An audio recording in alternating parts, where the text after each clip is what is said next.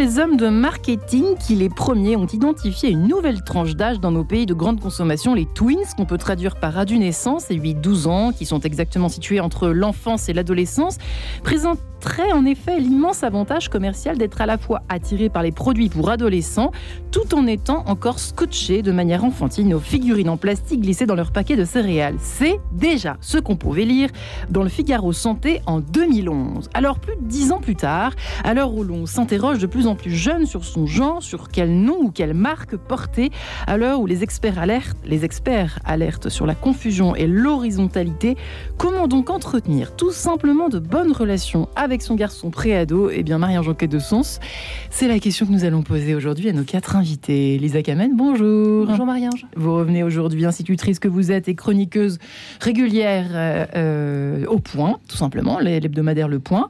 Euh, bienvenue, vous qui êtes également maman, donc vous êtes venue à titre double, si je double, double titre, double casquette. Barbara Anubert, bonjour madame. Bonjour. Alors, vous êtes psychanalyste depuis 20 ans, vous avez écrit De l'enfant à l'adulte reconnaître l'enfant dans sa singularité pour accueillir l'adulte en devenir, rien que cela. Aux éditions d'Angle, Stéphane Clerget est également avec nous. Bonjour. Bonjour à vous, ben, pédopsychiatre que vous êtes, praticien hospitalier diplômé d'histoire de la médecine. Vous avez récemment publié, vous avez publié beaucoup d'ouvrages euh, sur euh, cette période de l'adolescence, sur l'alimentation, sur euh, tous les sujets qui traitent voilà, de ce passage délicat de l'enfance à l'adulte. L'intelligence spirituelle de votre enfant, l'a révélé, l'a développé aux éditions Le Duc, c'est votre dernier ouvrage. Et puis enfin, le père Philippe de Metz, bonjour père. Bonjour. Qui est là à titre d'auteur de ce livre, La voix des hommes, de l'adolescence à la paternité, une quête du masculin euh, chez Artege, vous qui êtes curé de la paroisse Saint-André de l'Europe. Euh, si autant euh, d'ouvrages paraissent en ce moment sur cette difficile question en particulier de la... Hum, même Martin Stéphens aussi, on a, sorti un ouvrage tout récemment sur cette question de l'homme. alors, enfant, est-ce que déjà on peut déceler, alors je m'adresse au pédopsychiatre qui est avec nous ce matin, Stéphane Clerget, euh, de plus en plus de problématiques, de problèmes tout court, euh, de, rapports euh, des parents avec leurs enfants à cet âge précis de 8 à 12 ans, puisque c'est notre sujet du jour, Stéphane Clerget. disons, je pense qu'on y est plus sensible. Je ne suis pas certain qu'il y ait davantage de problèmes aujourd'hui qu'autrefois, je ne sais pas. En tout cas, les parents, les professionnels sont beaucoup plus sensibles à ces sujets-là. Pourquoi? bah, parce que les questions euh, d'éducation sont en plein développement. C'est-à-dire que jamais autant qu'aujourd'hui, euh, on a été euh, attentif à l'impact finalement des différents événements, de l'environnement sur le développement de l'enfant. Et on a de plus en plus conscience que bah, l'enfant déterminera l'adulte qu'il sera. Lisa Kamen. Vous aussi, vous avez travaillé sur le garçon à l'école. Pas par hasard, vous non plus. Vous avez, c'est un sujet qui ne vous a pas échappé non plus. moi, j'ai des classes euh, mixtes, comme quasiment toutes les classes de France sont mixtes aujourd'hui. Hein. C'est depuis le collège unique, donc depuis 1975. Je crois que c'est même légal. C'est-à-dire qu'en gros, euh, si vous voulez créer une classe euh, non mixte, il faut sortir du public. Donc dans les écoles publiques en France, les écoles sont mixtes. Donc moi j'ai des classes mixtes avec Souvent une majorité de petits garçons quand même, euh, parce que mes collègues estiment qu'il faut un peu d'autorité pour gérer les petits garçons, et je pense que j'en ai. Et aussi parce que dans les écoles privées catholiques, on a souvent une majorité de garçons qu'on sort du public, parce que dans le public, ils ont des difficultés, ou plutôt les enseignants ont des difficultés à les cadrer. Mmh. Et ça, je pense que ça, c'est récent. Euh, et je pense que c'est lié en grande partie à la féminisation du métier. Euh, quand je dis c'est récent, la féminisation du métier n'est pas récente, hein, elle a, je sais pas quoi, 30 ou 40 ans. Mais le fait qu'il n'y ait quasiment que des femmes en face des petits-enfants, je parle pas du collège, parce que je crois qu'au collège, ça serait équilibré un peu. Euh, mais dans les écoles primaires, il n'y a quasiment que des femmes face aux enfants. Euh, et finalement, les petits garçons. Toute la journée, du coup Toute la journée, c'est ça, oui, on les a toute la journée. Finalement, les petits garçons n'ont pas de modèle masculin à l'école. Et je dirais que dans une école publique où finalement, euh, je, vais être très caricatural, mais euh, où l'autorité n'est plus un objectif, euh, c'est plus difficile pour eux, c'est plus difficile de, réussir, c'est plus difficile de se conformer à ce qu'on leur demande, et c'est mm. pour ça que souvent dans les écoles, je n'ai pas de, chiffres en tête, il faudrait vérifier ce que je dis, c'est une intuition, parce que c'est 20 ans d'expérience où j'ai l'impression d'avoir eu toujours un peu plus de garçons que de filles dans mes classes, et, et dans l'école en général. Je dirais que c'est du 55-60%. Contre ben, forcément 45-40% de filles. Après, je, crois aussi que ce, qui, est récent quand même, c'est l'idée que, comment dire, que les garçons et les filles sont les mêmes. C'est-à-dire qu'il faut leur proposer la même chose, qu'il faut leur, comment dire, que les, les, finalement, on a créé des écoles euh, mixtes et les valeurs qui, se, qui ont dominé quasiment immédiatement sont des valeurs que je vais qualifier comme ça de féminines. Donc on a demandé aux petits garçons d'être un peu comme hmm. des filles, c'est d'être très sages, hmm. euh, de se tenir euh, bien assis, tranquilles sur leur chaise 6 ou 7 heures par jour, d'écrire comme une petite fille, de souligner, d'encadrer, de faire des choses finalement qui sont plus naturelles aux filles. Alors ce que je dis là va, hérisser euh, le poil de tous, les, de tous les partisans de la théorie du genre, mais je pense qu'il y a quand même euh, des dispositions, mais qui sont pas d'ailleurs pas forcément innées. J'ai aucune idée du fait que ce soit inné ou pas. C'est peut-être acquis très jeune. Hmm. C'est peut-être qu'on. Je crois qu'il y a des expériences qui ont été faites là-dessus. quand on ne dit pas un adulte avec euh, quel enfant il joue, est-ce qu'il joue avec un garçon ou une fille, euh, il ne se comporte pas différemment. Si on lui dit tu joues avec une petite fille, il se met à se comporter comme avec une petite fille. Si on lui dit tu joues avec un petit garçon, il se met à se comporter comme avec un petit garçon. Hmm. Et, finalement, euh, peut-être qu'on construit quelque chose très jeune qui fait que les petites filles à l'école ont plus de dispositions pour le soin, l'attention, etc. Alors, effectivement, Père Philippe de Metz, dans votre livre De l'adolescence à la paternité, euh, ça fait partie, on donnera après la parole à Barbara, euh, des choses que vous observez, ce que vient d'évoquer Elisa dans l'idée en tout cas Oui, en fait, le, système éducatif euh, classique mais universel, c'était comment, en tout cas pour les garçons, les faire passer par étapes du monde déterminé par la mère au monde déterminé par le père, c'est-à-dire que le père, c'est celui qui ouvre sur le monde des hommes et c'est celui qui ouvre sur le monde extérieur. Et donc il y a une progressivité, il y a des étapes. C'est ce qu'on appelle l'initiation. C'est le grand oublié de notre époque. C'est vrai, on ne naît pas homme, on le devient. C'est encore plus vrai pour les filles. Euh, c'est-à-dire que on intègre psychologiquement, affectivement, spirituellement son identité d'homme par étapes. Donc les petits Africains à 12 ans, ils quittaient maman pour aller dans la forêt avec papa, avec euh, le monde des hommes, et, intégrer cette force masculine, cette, euh, cette euh, identité particulière qui, effectivement, il y, a, de l'inné et de l'acquis, mais ça, ça n'a jamais été un problème. On est des êtres sociaux, c'est notre nature, comme disait Pascal. Mm. Hein, la culture est, est, notre nature.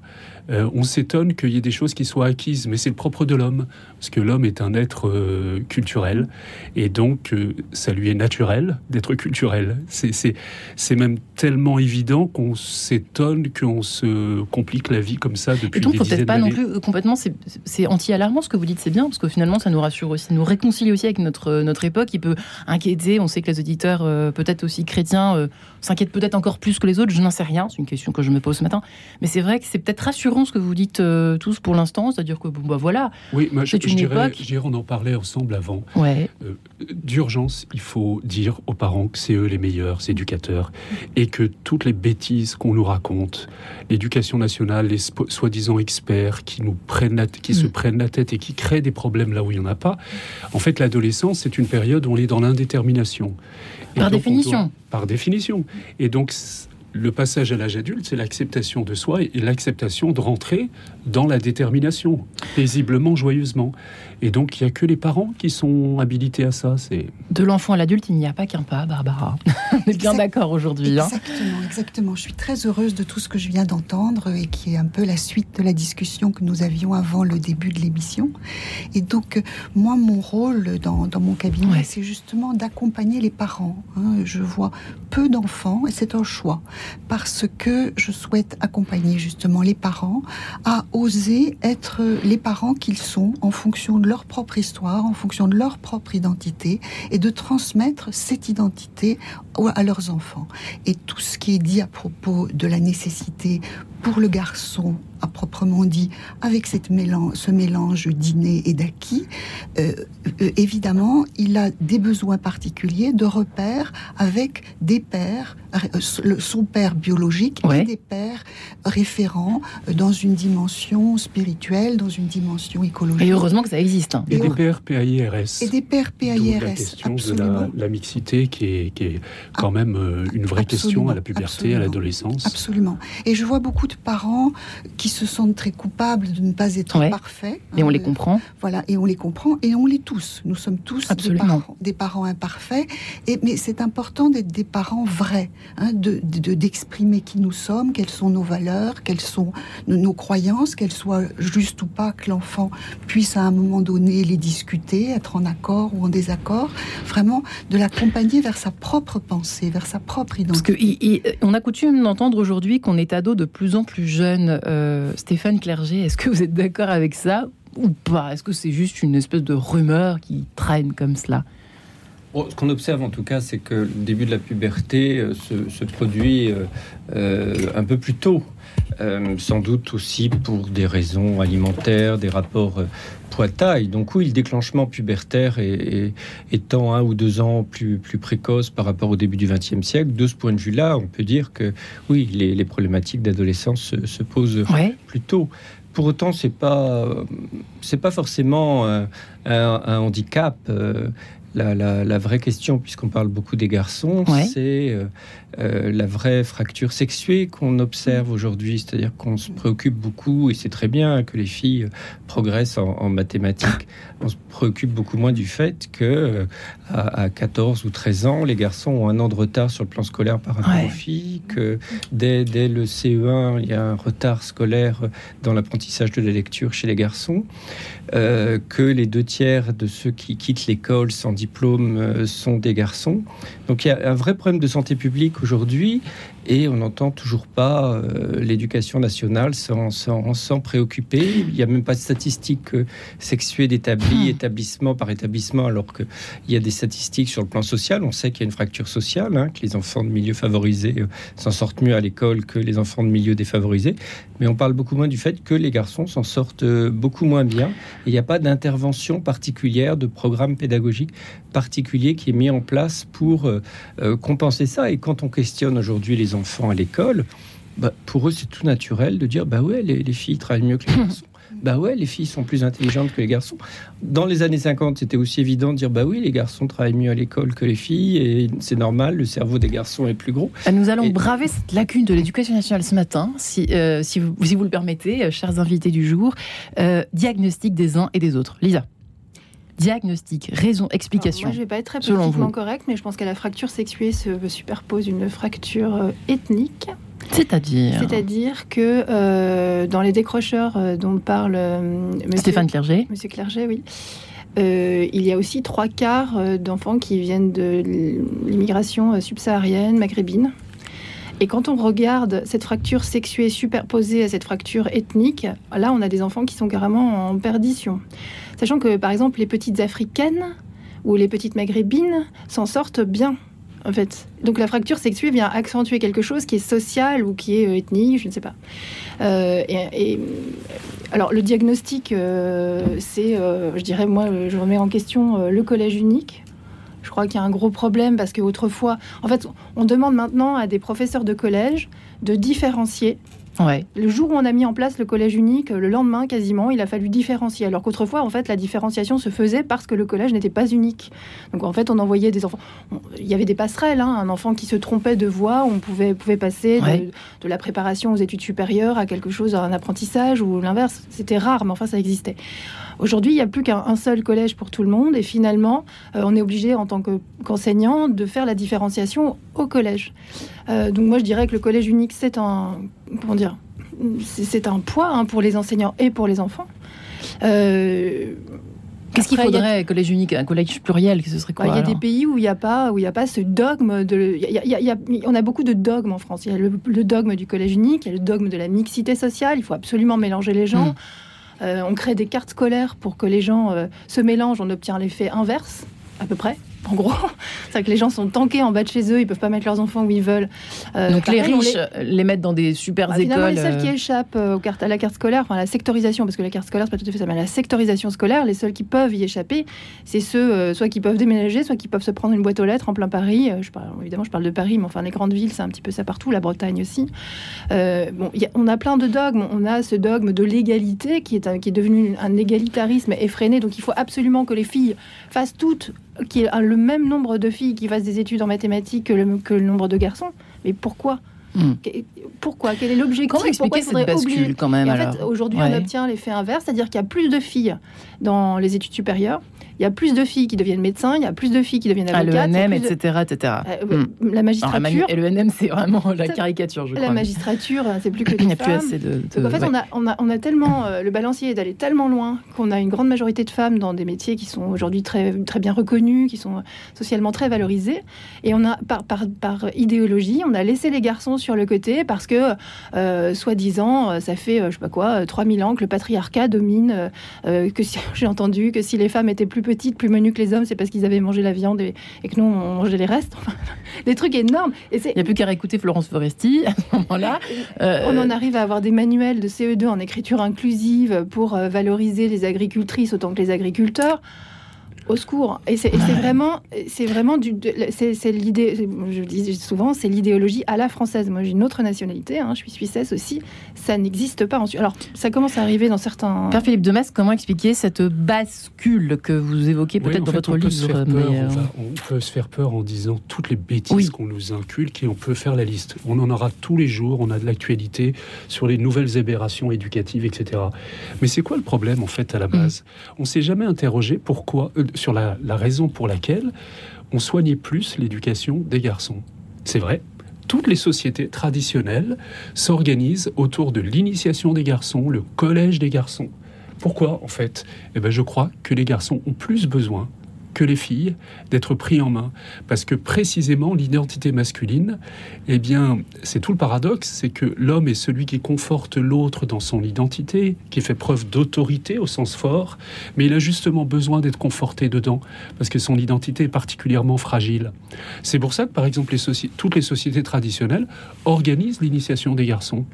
C'est-à-dire qu'on va séparer l'enfant de sa mère, on va le mettre en situation dans un monde masculin, on va petit à petit accompagner sa puberté, on parlait pas d'adolescence, on parlait d'enfants et d'adultes. Mais quel est le lien avec, avec le niveau scolaire C'est ça que j'ai du mal à comprendre. Parce que le garçon, c'est, eh ben, il travaille moins que la fille naturellement. Il a besoin de, de, de ce, de ce, il a besoin d'être encouragé. Il a besoin d'être référé à lui-même avant de pouvoir euh, envisager une relation à partir de lui-même avec l'autre sexe.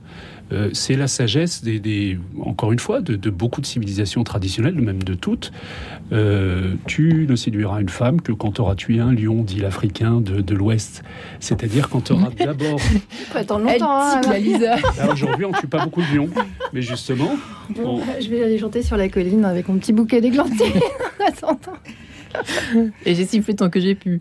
Ah, je veux juste dire que euh, peut-être qu'il faut prendre plus soin de l'éducation des garçons, mais je crois aussi qu'il faut aussi peut-être plus leur euh, les laisser plus libres aussi. Il y a beaucoup. Ils sont il y a peut-être des familles aussi. Ouais. Merci. Euh, Parce que là, non, mais c'est vrai qu'on prend soin de leur éducation, mais comme des filles, comme vous l'avez dit très bien tout à l'heure. C'est vrai qu'il y a trop de pression aussi. Vous voulez, le, le, problème, on va, on va lâcher les tabous, mais, mais un garçon, c'est d'abord besoin d'être conforté dans sa force, dans sa mhm. légitimité. Dans, il est, il Aujourd'hui, on les culpabilise à mort euh, d'être euh, d'être des garçons, au fond, hein, et de ne pas être des filles. Et bien sûr, de cette conversation, si vous le permettez, avec Barbara Hannubert, Stéphane Clerget, Père Philippe Demest, Elisa Kamen, dans un instant. À tout de suite.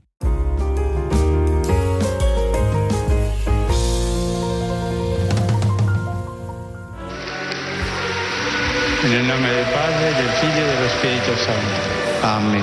La pace sia con voi. E con il tuo spirito.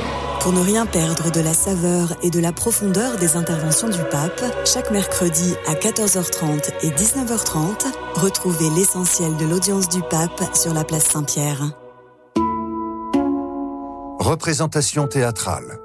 Charles de Foucault, frère universel, de Francesco Agnello. Tous les mercredis à 12h30, Église Saint-Augustin, Paris. Et tous les vendredis à 20h, Église Saint-Sulpice, Paris. Avec Gérard Rousier et Francesco Agnello. Entrée avec libre participation, Charles de Foucault, frère universel. Radio Notre-Dame, les auditeurs ont la parole. Cette radio que j'aime, c'est son côté missionnaire. Et c'est vrai que dans le paysage radiophonique d'Île-de-France, euh, bah, j'ai pas tellement de, j'ai pas tellement de comparaisons possibles. Et me dire que hum, un média radio peut permettre euh, l'annonce de l'évangile, euh, annoncer le Christ, annoncer la bonne nouvelle, je trouve que c'est extrêmement réjouissant et particulièrement aujourd'hui où les nouvelles globalement sont peu réjouissantes. Pour soutenir Radio Notre-Dame, envoyez vos dons au 6 boulevard Edgar Quinet, Paris 14e ou rendez-vous sur www.radionotre-dame.com. Merci. En quête de sens, Marie-Ange de Montesquieu.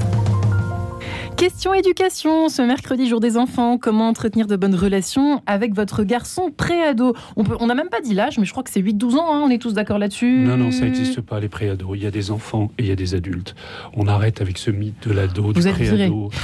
bref, Lisa Kamen, institutrice. Attendez, je, reprends ma présentation. Lisa Kamen, institutrice, chroniqueuse au point, Barbara Anubert et son, euh, qui est psychanalyste depuis plus de 20 ans. Votre ouvrage de l'enfant à l'adulte, reconnaître l'enfant dans sa singularité pour accueillir l'adulte en devenir. On est bien dans notre sujet chez Dang. Stéphane Clerget, l'intelligence spirituelle de votre enfant, la révéler, la développer chez le Duc, c'est peut-être justement la voix, la voix avec un grand V pour ressortir de ces problèmes de, de, de rapport et d'éducation de ces garçons ado et pré-ado, je ne sais pas comment on peut le dire du coup. Pédopsychiatre que vous êtes, praticien hospitalier et diplômé d'histoire de la médecine. Et enfin, euh, donc le père Philippe de Mestre, qui n'a pas sa langue dans sa poche. La voix des hommes, c'est son dernier ouvrage de l'adolescence à la paternité, une quête du masculin euh, chez Artege. Euh, Barbara, j'aimerais une, réaction par rapport à ce qui a été dit sur cette histoire de rapport entre les garçons aujourd'hui, entre 8 et 12 ans, peut-on dire peut-être comme cela, et puis ce fichu niveau scolaire qui baisse. Absolument. Donc euh, les garçons, à mon avis, à, tous les âges, euh, ont besoin d'activité. Ils ont besoin de, faire des choses avec leur corps. D'accord. Et de passer leur temps assis en classe, ça leur est quasiment impossible.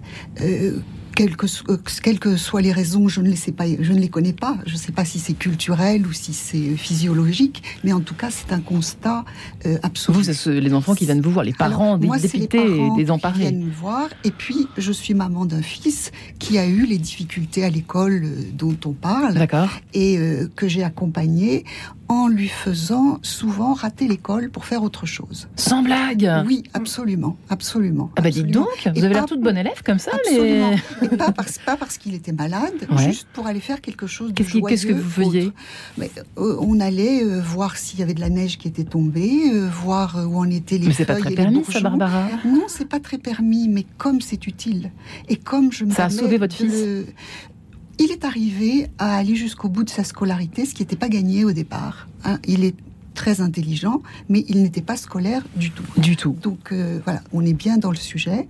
Et je l'ai mis aussi dans une classe sport-études où il a pu faire du sport et il a pu supporter d'être assis le restant du temps. Donc, euh, comme euh, le, disait Madame, c'est un problème majoritairement français. Moi aussi, j'ai d'autres origines.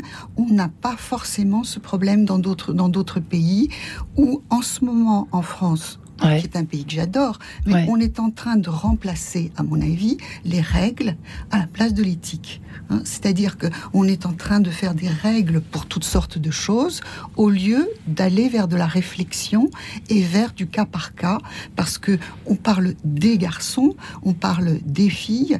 Je ne suis pas spécialement lacanienne, mais Lacan disait la femme n'existe pas. Et quand il avait dit ça, il avait été très très controversé. Et ce qu'il voulait juste dire, c'est que la généralité n'existe pas. Hmm. Hein, c'est que chaque individu est unique, il est issu d'une généalogie, il est né dans un pays et il a besoin d'être pris dans son individualité. Mais alors, quand vous dites, vous venez, vous venez alors je ne vous demande pas vos origines si vous n'avez pas envie d'en parler. aux États-Unis. Oui. D'accord. Mais alors, comment ça se passe mieux ailleurs Comment ça se passe mieux ailleurs Alors, qu'est-ce qui se passe mieux ailleurs Plus de musique, plus de sport. Alors, et puis, euh, ce qui est euh, très indispensable, et je pense que vos invités euh, seront tous d'accord avec ça, c'est qu'il y a besoin d'une dimension qu'on peut appeler ou spirituelle ou sacrée. Hein, quand je parlais d'amener mon fils voir les bourgeons ou les feuilles qui poussent, c'est de, qui est un apprentissage, enfin un apprentissage, ça leur est naturel aux enfants, mais un accompagnement à garder de l'émerveillement. Hmm, hein. pour la nature, hein, qui est... Pour la nature, pour le vivant, pour la relation avec les autres, pour la beauté en général. Ah, ça va parler à, votre, à notre ami Stéphane Clerget, cette affaire-là. Oui, oui, bien sûr, le développement de la spiritualité, c'est fondamental, euh, notamment chez, les, chez les, hein. garçons. Ça les, ça, les, ça les apaise en tout cas, et puis ça augmente aussi leur performance scolaire. Donc, euh, c'est pas uniquement euh, pour un épanouissement personnel. Hein. Comment ça se fait que ça augmente tout ça? Parce que la performance scolaire n'est pas uniquement liée au développement de l'intelligence euh, logico-mathématique et la capacité euh, euh, de prendre du recul, la capacité de, développer son imaginaire, la capacité de prendre conscience de ce qu'on est, de soi, la capacité de prendre conscience qu'on est au sein de quelque chose qui nous, qui nous dépasse. D'abord, ça donne un peu d'humilité pour des garçons qui pourraient se croire tout puissants. Euh, la métaphysique, la poésie, tout ça développe aussi euh, l'intelligence et favorise euh, la créativité et, ce sont des, outils aussi de, de, performance scolaire. Donc Barbara a eu bon, elle a eu raison finalement, d'envoyer son fils dans la nature, chose qu'on fait si peu, c'est vrai, en tout cas dans nos grandes villes, dans nos écoles traditionnelles d'aujourd'hui, en 2022. Euh, il faut, c'est une sorte de rapport à Dieu, euh, évidemment au sens large, la nature, le rapport à, la nature. C'est indispensable. Et d'ailleurs, à propos de la nature, on cherche un peu là ici euh, comment corriger le décrochage scolaire des garçons. Et, dans les pays scandinaves, ils ont mis, par exemple, des classes au dehors, notamment d'ailleurs pendant le confinement, mais même en dehors de ça. Mmh. Et des classes dehors. Oui. Et ils ont vu que bah, d'abord les enfants n'étaient pas moins attentifs, et en particulier les garçons qu'on dit beaucoup moins attentifs. Ouais. Euh, et du coup, la, performance, euh, le niveau d'acquisition des garçons dans, le cadre de ces, de ces cours à l'extérieur était meilleur.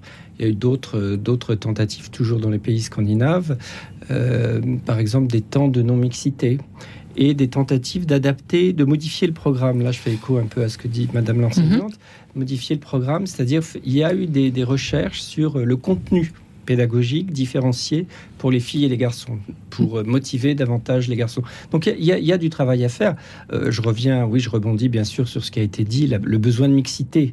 Euh, à l'école, c'est vrai que le niveau des, garçons a chuté quand les professionnels à l'école sont devenus à 95% féminins, en tout cas dans les, en primaire et en maternelle.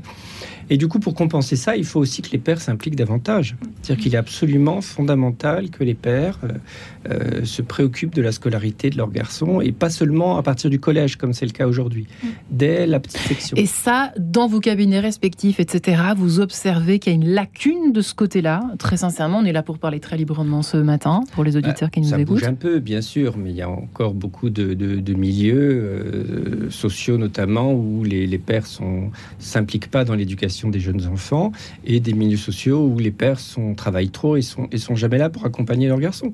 Il y a un vrai rapport entre euh, bien-être et même réussite scolaire chez les garçons et euh, présence, euh, présence paternelle. Lisa, Père Philippe de Mestre, qui veut intervenir. Moi, il y a un mot qui m'a beaucoup réjoui, c'est le mot imagination. En fait, on, doit parler à l'imaginaire du, garçon. Le petit garçon, il, il, a une imagination créatrice qu'il faut encourager, qu'il faut fortifier. C'est toute la sagesse éducative du scoutisme ou tout ça, c'est-à-dire le jeu qu'il confronte à la nature, au réel, le jeu et l'imaginaire, il a, il a besoin de se représenter le monde dans lequel il va s'engager ensuite. Il a besoin d'avoir des figures, et d'abord des figures masculines, des figures de héros, des figures inspirantes. Et pour ça, il faut, euh, il faut euh, bah, l'emmener dans la nature, le faire courir, le faire jouer, etc. C'est le génie de Baden-Powell, mais c'est du bon sens, voyez. Mmh. Et euh, je dirais que le garçon, fondamentalement, il a besoin de mythes et de rites. Il a besoin de mythes, c'est-à-dire de rêves, euh, de. Vous voyez, quand j'étais petit, euh, le cours d'histoire, euh, je me souviens, il y avait chaque étape, c'était une figure. On avait, par exemple, le château de Versailles, et puis on avait Louis XIV à côté. On avait le château de Chambord, et puis on avait le Bayard. Donc en fait, on avait des figures inspirantes dans lesquelles le, le petit garçon pouvait rentrer par l'imagination et ça structurait un peu son rêve personnel. Et puis il y avait des jeux, des activités. Enfin, je ne veux pas idéaliser ce qu'il y avait, si vous voulez, mais euh, ce, que, vous disiez tout à l'heure, le, confronter à la nature, le confronter au réel. Euh, c'est très important parce que ça rejoint son, être profond. oui, alors là, on n'a pas encore parlé des écrans, mais je pense que ça ne doit pas rajouter euh, euh, de d'eau au moulin de la solution, comment s'en sortir euh, avec son enfant de garçon de 8 à 12 ans, Elisa Kamen. Mais toujours euh, en, lien avec ce qui a été dit, peut-être avez-vous bah, une réaction je dirais, aussi que si on, si on rendait plus, quand, si on remasculinisait, je je sais pas comment dire, la fonction d'enseignant, par exemple, si on on arrêtait de prendre les valeurs féminines pour les valeurs tout court, ça bénéficierait aussi aux filles. C'est-à-dire bah, C'est-à-dire qu'il euh, y a aussi des filles euh, qui aiment. Euh, moi, je dis, je dis souvent aux parents mettez-les au cul des vaches. Mais c'est pas que pour les garçons. C'est du grand sortez-les des écrans. Oui, c'est du grand Sortez-les des écrans, sortez-les de la télé, sortez-les, sortez-les tout simplement de l'appartement, de la maison. et, et mettez-les dehors. Euh, il ne s'agit pas de, s'offrir euh, des voyages au bout du monde. Il s'agit d'aller, euh, je sais pas quoi, dans une ferme à 30 km de Paris qui voit des animaux, des ânes, des, vaches. Mm. Moi, j'ai des élèves qui ne savent pas, qui pensent qu'un fenouil, ça pousse sur un arbre. Mais ils ont 10 ans, c'est grave quand même. Je sais pas, moi, il me semble qu'à 10 ans, je savais qu'un fenouil, ça poussait dans la terre parce que ma mère avait un potager on savait, où, ma sœur et moi, on savait très bien où poussaient les carottes et les fenouilles. On s'imaginait pas des arbres à carottes. Les enfants, en 10 ans, savent pas comment on fait le lait. Ils pensent que le lait est fabriqué dans une usine. Euh, il y a des gens qui mélangent, je sais pas quoi, de l'eau avec un truc blanc et que ça fait du lait. Au secours. Et c'est des enfants qui ont 10 ans et qui sont surtout pas euh, incultes, hein, euh, qui sont des, enfants des beaux quartiers, qui lisent, qui... mais ils ont aucun, comment dire, aucun lien avec le réel. Mhm. ils, sont. Euh, parfois, c'est même pas parce qu'ils sont sur écran, parce que c'est pas non plus. Euh, moi, le milieu dans lequel je travaille, c'est pas des gens qui mettent leurs enfants sur écran toute la journée. Mais ils sont beaucoup euh, à la maison, ils sont beaucoup. ils font les devoirs tout le temps. Et quand madame dit qu'elle sort, elle sortait son fils de l'école, il y a un truc qui m'inquiète beaucoup, c'est l'obligation de scolarité à 3 ans et l'interdiction de fait de l'instruction en famille. Parce que ça veut dire qu'on n'a plus cette liberté-là. Moi, j'ai un petit garçon qui est rentré à l'école l'année de l'obligation de scolarité à 3 ans. Et quand j'ai dit à la directrice, qui était aussi sa maîtresse, euh, oui, mais bon, euh, l'après-midi, de temps en temps, je viendrai le chercher pour déjeuner, et puis bon, ah, je le garderai à la maison. Elle m'a dit, mais je peux pas vous autoriser à faire ça, madame. Et euh, c'était pas du tout contre moi en particulier. C'est, on ne peut pas autoriser les parents à garder un enfant de 3 ans à la maison. Mais qu'est-ce qui va se passer de grave pour lui?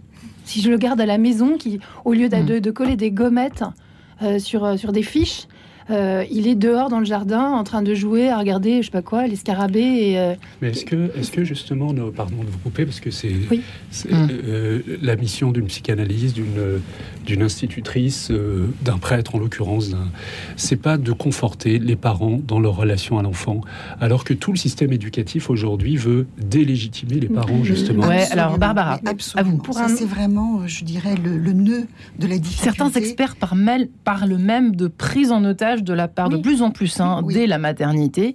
Euh, là, attention, c'est moi qui vais me faire brûler en sortant de ce studio, mais j'assume, parce que c'est quelque chose. Tous ensemble. Bah, je pense, hein. Barbara, qu'en pensez-vous? Oui, je pense que le rôle des parents est prépondérant et que ce mm. n'est pas à l'État de gérer euh, la vision du monde de l'enfant, ce n'est pas à l'État de gérer euh, sa relation à la spiritualité, sa relation aux autres. Voilà, l'école est faite pour amener des apprentissages et l'éducation, elle se fait par les parents, par la famille, par les pères et les pères.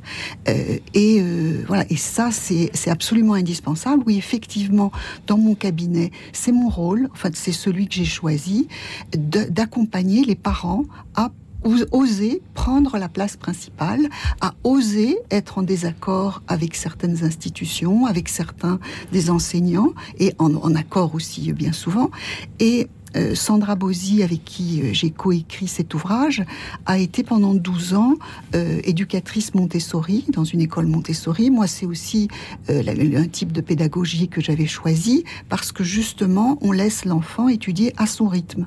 Et c'est-à-dire que le petit garçon va beaucoup plus jouer, va, beaucoup plus aller dans les ateliers d'art plastique, etc. Et il apprend comme ça, il apprend d'une autre façon. Il y a un moment donné où il a passé moins de temps à étudier, mais son savoir est égal. Alors, Stéphane Lierger, à moins que vous ayez euh, euh, quelque chose à rajouter à, cet échange euh, sur cette question-là, comment entretenir de bonnes relations avec son garçon préado On entend les auditeurs, évidemment, qui hurlent, qui ont mille questions à vous poser, à commencer par comment faire quand son garçon, de plus en plus tôt, au fond, s'enferme dans sa chambre devant son écran. évidemment, les résultats scolaires sont pas bons, la communication n'existe pas, et qu'est-ce qu'on fait? Qu'est-ce qu'on fait? ben, On regarde ce qu'il regarde sur l'écran et qu'est-ce qu'on voit sur l'écran. En fait, c'est des jeux, des jeux vidéo essentiellement pour les garçons. Hein, les filles, davantage les réseaux sociaux. Et les jeux vidéo des garçons, c'est beaucoup des jeux d'aventure, des mystères, des euh, trouver le trésor ou alors des, des combats. Bref, c'est en fait des jeux sur écran vidéo que à l'époque où les écrans vidéo n'existaient pas, les enfants euh, pratiquaient, mais avec leur corps, avec euh, les autres enfants. C'est-à-dire que finalement, hmm. sur les jeux vidéo, on voit les mêmes jeux que les enfants jouaient euh, dehors. Donc il faut organiser les jeux dehors. C'est-à-dire ces, ces jeux-là, les grands jeux, on appelait ça autrefois les grands jeux, les jeux collectifs, bah, qui existent encore hein, dans des centres de vacances ou dans le scoutisme. Donc il faut mettre ça en pratique. Jamais autant qu'aujourd'hui, les enfants, on l'a dit, n'ont été à la maison, maintenus à la maison. Avant, le problème, c'est que les enfants allaient dehors, ils fuguaient, il euh, fallait les ramener à la maison. Maintenant, on n'arrive plus à les faire sortir. C'est le monde à l'envers. Donc c'est très simple. On arrête les jeux vidéo. Enfin, c'est très simple. Il faut de l'autorité. C'est pas simple. L'organisation dans les villes, c'est compliqué. Mais en tout cas, la seule solution, c'est on arrête les jeux vidéo. Du coup, l'enfant est évidemment agité, il, tourne en boule, il, râle, etc. Certains, euh, ceux qui ont accès à la lecture, se mettent à lire et trouvent des aventures dans la lecture. Euh, ceux qui ne sont pas lecteurs ou pas encore assez lecteurs, eh bien, faut organiser des jeux dehors les mêmes jeux, organiser les mêmes jeux, mais dehors, les mêmes jeux d'aventure. À la limite, on prend le scénario du jeu vidéo et on le reproduit à l'extérieur. Et je me Lisa, euh, non, pardon, pardon, Et je me permettrai d'ajouter avec euh, ce que, tout ce que vous venez de dire, en, quoi je suis totalement d'accord, c'est qu'une façon de sortir des écrans, ça peut être justement pour, que l'un des parents, et le père, c'est une très bonne idée, euh, rentre dans le jeu vidéo avec l'enfant. Pour, commencer, première étape. Première hmm. étape, pour voir quel est l'intérêt qu'il y trouve. Hein. et une fois qu'il a identifié. percevoir, identifier l'intérêt qu'il y trouve, amener cet intérêt à l'extérieur. Avec autre chose. Donc, il faut dire qu'il faut s'impliquer, parce que c'est vrai qu'on peut être peinard euh, en laissant ses enfants des heures et des heures devant des écrans. C'est devenu euh, la nounou de remplacement. Bah, on est bien d'accord. Ça, c'est vraiment très On en parle suffisamment dans cette émission, pas assez suffisamment, j'imagine. Il y a quelque chose de spécifique quand même dans la relation du père au garçon c'est que beaucoup de pères veulent être plus présents, mais ils, veulent être présents en permanence, ils savent pas très bien comment. Alors que le, papa, il doit avoir une présence euh, symbolique, ponctuelle. C'est-à-dire que je, connais des pères qui ont... Hmm. Bah, par exemple, nous, on a monté dans le cadre de l'association Au cœur des hommes des week-ends père-fils. Donc les garçons de 12, 13, 14 ans partent un week-end à la montagne ou à la campagne avec leur père, ils sont dans la même tente. Puis on organise, ils font de la boxe ensemble, on fait, ils font de, et puis il y a un moment où ils vont se transmettre quelque chose de symbolique, fort, quelque chose un peu initiatique. Il y, a, des choses très très émouvantes. Je me souviens d'un papa qui, a offert à son fils au flambeau le samedi soir une espèce de pauvre petit gobelet, euh, vraiment. Et en fait, il dit, bah, c'est celui qu'on a trouvé dans la carlingue de l'avion de ton grand-père qui avait échoué dans le Sahara. Tu vois, je l'ai gardé un peu religieusement et pour toi parce que il y a en toi quelque chose de l'aventurier qui était ton grand-père, et je te bénis dans ce... Et voyez, des activités très simples, surtout la simplicité, le rapport à la nature, et puis se confronter, euh, c'était émouvant quand ils commençaient à faire de la boxe avec leur papa pendant une... Alors ils n'osaient pas lui taper dessus, et puis le papa osait pas, puis au bout d'un moment ils sont donnés à cœur joie, puis ils disent en fait, ça fait pas de mal de s'envoyer des beignes un peu, quoi. On n'en meurt pas, on se réveille, on se rapproche. Vous voyez, c'est des choses très. Se progressivement de son micro. Je ne sais pas ce qu'elle en Des choses très simples en fait, mais où en fait le père repartait, il disait en fait, il s'est passé de super belles choses, on était contents d'être ensemble. Une sorte de complicité voilà, je suis pas un papa nul, comme nous disent tous les journaux, tous les trucs, euh, tous les manuels d'éducation. Ouais. Rook ça me manque, figurez-vous. On se retrouve juste après, à tout de suite. Radio Notre-Dame.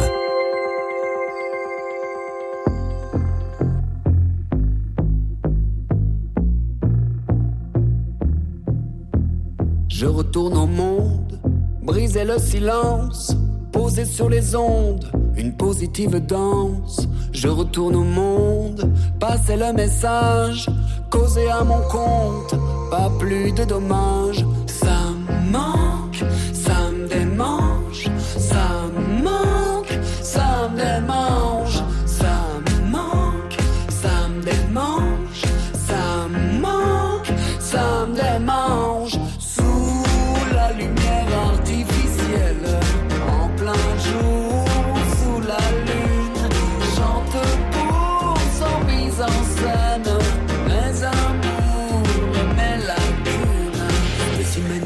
Sur le fly sur un et on se retrouve vite loin de chez soi vers les soirs à l'envers amplifie la lumière au fond des prunelles qu'on pose sur l'instant. Que veux-tu que j'y fasse? Enregistre pas le temps attendu à la surface j'ai la mélancolie contre la chamade garde le feu trop d'énergie plane plane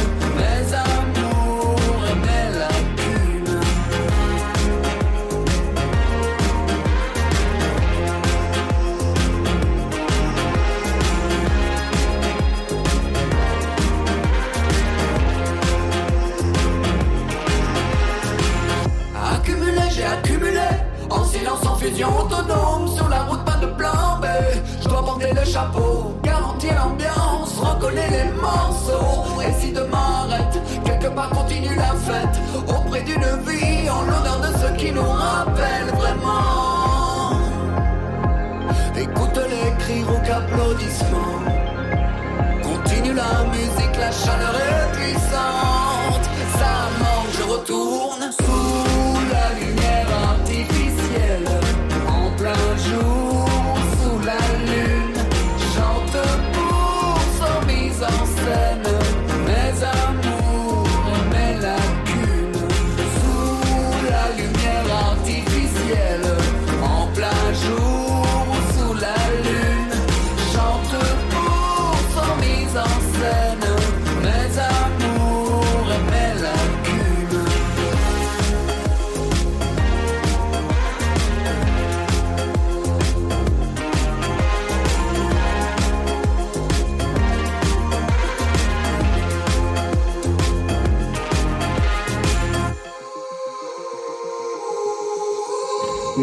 ça manque, Rook sur Radio Notre-Dame. Comment entretenir de bonnes relations avec son garçon près d'eux quand justement, eh bien, ça manque ces bonnes relations? Faut-il d'abord être présent? Lisa Kamen est institutrice. Elle est également chroniqueuse au point. Elle est avec nous ce matin. Barbara Hannubert, qui est psychanalyste depuis 20 ans, qui a un, petit garçon devenu grand, de l'enfant à l'adulte, reconnaître l'enfant dans sa singularité pour accueillir l'adulte en devenir chez Dangle.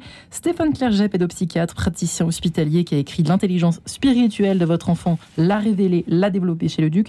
Et enfin, le père Philippe de Mestre, euh, qui euh, a écrit de son côté La voix des hommes, de l'adolescence à la paternité, une quête du masculin chez Artege, lui qui est curé de la paroisse Saint-André de l'Europe à Paris dans le 8e. Euh, effectivement, nous parlions, nous évoquions tous ensemble, là, juste pendant ces quelques notes, l'importance peut-être de revenir aux fondamentaux, c'est-à-dire la présence des parents, mais attention, des parents adultes, Lisa. Oui, euh, en off, oui, j'ai dit que parfois les parents se comportaient eux-mêmes comme des enfants et que bon, c'est sans doute très bien de jouer aux jeux vidéo avec son fils, mais il faut quand même pas se comporter comme, euh, comme son fils, euh, que ce soit très passager, disons. Et que moi, j'ai parfois des, des, parents qui viennent en rendez-vous et dont j'ai l'impression qu'ils finalement c'est les enfants qui commandent à la maison. J'ai l'impression que les parents ont un peu prennent l'école pour une garderie, se débarrassent de leurs enfants à l'école, puis se débarrassent de leurs enfants au cours de, je sais pas quoi, cours d'anglais, cours de poney, cours de piano, euh, se débarrassent de leurs enfants de, devant les écrans, euh, et n'ont pas réalisé lorsqu'ils ont fait des enfants que c'était du travail et que... Mmh. Euh, et c'est pour ça que je pense que personne ne s'est insurgé contre l'obligation scolaire à 3 ans. C'est que les gens se sont dit bah finalement ça fait j'ai même plus besoin de chercher une excuse pour pour coller le pour coller l'enfant à l'école. C'est obligatoire euh, mais c'est un peu facile, voilà. Il faut, il faut, en tant que parent, il faut prendre ses responsabilités, il faut éduquer ses enfants. Stéphane Clerget, c'est intéressant parce que je suis désolée de vous spoiler, Père Philippe de Mestre, mais euh, je vous laisse la paternité de l'ennui, de l'idée de l'ennui, puisque vous en parlez justement dans votre livre sur euh, la spiritualité des enfants, leur ce développement de la spiritualité, euh, en tout cas, leur faire découvrir très très très tôt, le plus tôt possible, la spiritualité euh, et l'ennui. J'ai l'impression qu'il y a quelque chose de, à relier et pourquoi pas une piste de réflexion, une solution à envisager intéressante, Stéphane Clerget? Bah, L'ennui, en tout cas, ça permet de se, poser, ça permet d'étendre un peu le temps. Donc, on prend conscience du temps qui passe, c'est aussi important. Ça permet éventuellement de, de, bah, réfléchir sur ce qu'on fait, sur ce qu'on fait pas. Ça permet de trouver un peu des réponses aux questions existentielles qui, animent les, enfants euh, à différents âges. Euh, donc oui, c'est utile finalement. C'est aussi utile que des espaces euh, apparemment vides qu'il peut y avoir dans une maison. C'est-à-dire dans une maison, les meubles et tout ça, c'est très utile. Mais s'il n'y a pas d'espace vide, euh, d'espace un peu... Pour circuler euh, Pour, circuler, bah, on est handicapé. Donc l'ennui, c'est ces temps-là comme ça bah, qu'on peut remplir de, de, plein d'autres choses et qui sont effectivement vitaux. Mais il ne faut pas que l'ennui soit devenu synonyme de solitude. C'est-à-dire que l'ennui, c'est pas forcément va dans ta chambre. C'est-à-dire qu'on peut s'ennuyer avec. Et ce qui est intéressant, c'est que l'enfant voit quand l'adulte, alors après ça hmm. peut paraître un luxe, euh, reste avec l'enfant et j'allais dire s'ennuie avec lui. Le fait de s'ennuyer ensemble. Hmm. C'est sûr qu'on a toujours des tas de trucs à faire, mais pas forcément urgents. Et, donc rester à la maison, dans le salon ou dehors. Et, ne rien faire ensemble, eh bien, on apprend. C'est-à-dire que l'ennui, c'est un truc aussi qui s'apprend sur comment remplir l'ennui. Et on peut le faire avec son enfant. Il y aura un livre à faire sur l'ennui. Hein. Ah là là, oui, passionnant. Et sur euh, Barbara. de ne rien faire ensemble. Très Montessori, ça. Hein. Ah oui. ne, rien faire ensemble, comme ce que vous disiez, comme vous disiez à l'instant, c'est vraiment une activité essentielle. comment est-ce qu'on fait concrètement? Donc on va dans, dans, une pièce, on va dehors. Euh, on, va dans une pièce. Et on regarde. Et on regarde et on observe où l'enfant, où on l'emmène encore idéalement à l'extérieur, si c'est possible. On regarde les feuilles bouger. On regarde les feuilles bouger, on regarde les gens, on regarde les animaux, comme vous le disiez tout à l'heure. Voilà. Et on attend euh, que l'enfant pose des questions. Parce que dans ces phases vides, eh bien, il va pouvoir rencontrer ces véritables hmm. questions. Hein, parce qu'on essaye sans arrêt de devancer et de remplir euh, leur cerveau, alors qu'il est essentiel d'attendre le très pascalien ce que vous dites. Hein. Hmm. le, moment de sa question. Et quand je parlais tout à l'heure que, les pères euh, jouent euh, aux jeux vidéo avec leur enfant, soyons On a bien compris, que c'est hein. juste quelque chose d'extrêmement transitoire. et que là, là le, rôle des parents, aussi bien le, le père que la mère, moi, ce que j'observe beaucoup, c'est une grande difficulté à dire non. Parce qu'il y a une grande confusion entre non et je ne t'aime pas. Hmm. Et en fait, un des apprentissages qui devrait être quelque chose, en fait, c'est quelque chose de naturel qu'on retrouve, c'est qu'il y a la même énergie éducative quand on dit oui que quand on dit non.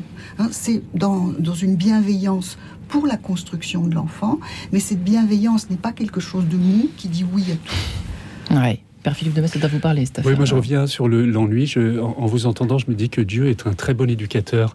Vous savez, au début, le, petit bonhomme, euh, Adam, il est seul dans le jardin. Et puis Dieu voulait voir comment il nommerait les animaux, les végétaux, comment ils peupleraient ce temps-là?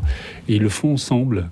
Donc ils font connaissance avec cet euh, univers-là. Puis j'ai une autre image, c'est celle de, vous savez, C.S. Lewis, qui est quand même un génie de l'univers des enfants, justement, de, de, un de ceux qui a le mieux compris la dynamique éducative, et qui dit, euh, bah, c'est quand, pendant la guerre, quand j'étais chez ma grand-mère, dans le grenier de, de hmm. ce grenier ouvert, que l'armoire magique c'est ouverte dans mon cœur. C'est cet imaginaire, c'est cet espace qu'on m'a laissé, avec tous les livres qui traînaient, avec un grenier où il y avait plein de bazar. Mais on n'a pas cherché à me, gaver euh, d'activités comme tennis et de rugby et de voilà. et, euh, et je pense que les, petits garçons ont besoin que, leur imaginaire, d'un espace, comme vous dites, où ils puissent courir, imaginer, s'ennuyer, découvrir. Absolument. Lisa ah non, j'encourage tous les parents qui nous écoutent, après avoir lu tous les excellents livres qui, qui sont ici aujourd'hui à lire euh, Lewis, euh, tous ces passages sur l'éducation, sur euh, l'esprit critique, le développement de l'esprit critique. il y a même des passages sur les manuels scolaires qui sont pourtant assez anciens. Enfin, c'est des écrits qui sont relativement anciens, mais c'est passionnant. Alors sur l'ennui en particulier, je ne l'ai pas lu, mais oui, oui, je c'est-à-dire qu'en fait, il faut passer du temps. Euh, alors, on a compris que le nom était aussi important. C'est-à-dire, euh, passer du temps, c'est aussi prendre le risque bah, de dire non, de dire oui, de dire euh, il faut recommencer, de dire. Enfin, il y a aussi cette présence, elle est pas. C'est du travail, quoi. C'est presque du sport, même. Oui, mais pour les enfants, je crois que c'est rassurant d'avoir des adultes qui savent pourquoi ils font les choses, mm. comment, et qui disent non avec, comment dire, cohérence. Ce qui est très difficile pour un enfant, c'est l'incohérence et l'injustice. Donc à partir du moment où on dit non euh, et que l'enfant comprend, parce que les enfants, ils savent très bien, ici, quand ils ne savent pas, ils posent la question. Euh, dans une famille normale, on pose la question, il n'y a pas de problème, on s'exprime, on répond. Donc, un, un, parent qui dit non à son fils ou à sa fille ne fait pas, comment dire, ne fait pas acte d'incohérence ni d'injustice. En général, c'est le contraire, c'est-à-dire qu'il y a une cohérence éducative dans une famille, ou même dans une classe d'ailleurs, hein, c'est la même chose et on répond non quand euh, c'est cohérent avec le reste de ce qui se passe dans la classe et les enfants le comprennent très bien. Et ce qui est très perturbant pour eux, c'est l'inverse.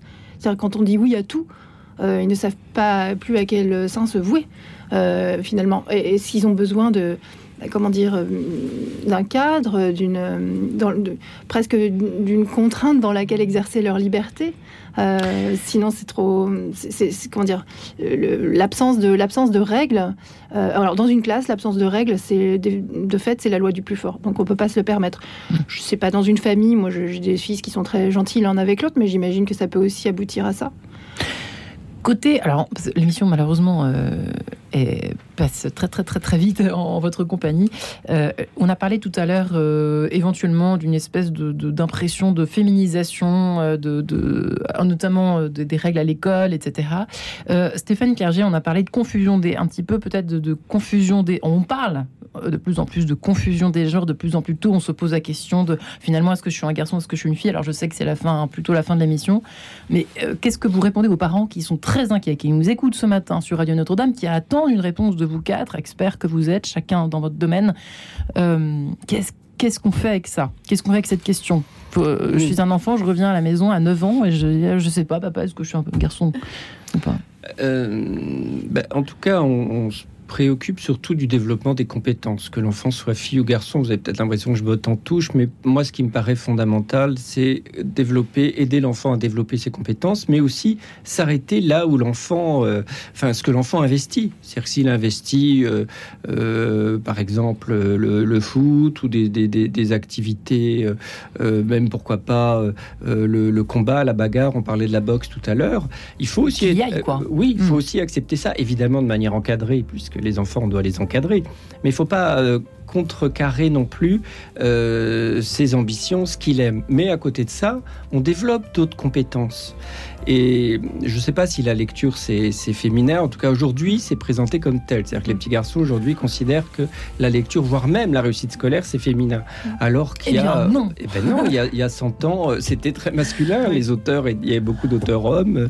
Donc l'idée aussi, c'est que l'enfant entende qu'il faut arrêter de, de, de, trop genrer les choses aussi, et dans ce sens-là. C'est-à-dire que c'est bien d'avoir des modèles, euh, comme on l'a dit, des héros, des combattants pour les garçons, mais il faut aussi qu'ils aient des modèles, euh, des poètes, des écrivains, des prêtres, enfin des, des, des, des hommes qui ne sont pas forcément dans le, dans le combat et qui sont aussi dans la spiritualité, dans la culture. Le poète, il est dans le combat. Bah, ça prêtre, il est dans le aussi, mais pas seulement. si, si. mais, j'ai envie de répondre à votre question. 15 secondes. Parce qu'il y a des questions auxquelles il faut répondre et des questions qui n'existent pas, qu'on se pose? Quand vous dites un enfant qui se pose la question quel est mon genre, est-ce que c'est sa question ou la question qu'on lui a mis dans la tête? Eh bien, je laisse aux parents la sagacité de tenter de mener cette réflexion de façon la plus cohérente possible. Lisa Kamen, merci à vous. Barbara Anubert, merci. Stéphane Clerget et le père Philippe de Metz. Merci infiniment à vous quatre. merci à vous. Retrouvez le podcast de cette émission sur le www.radionotre-dame.com.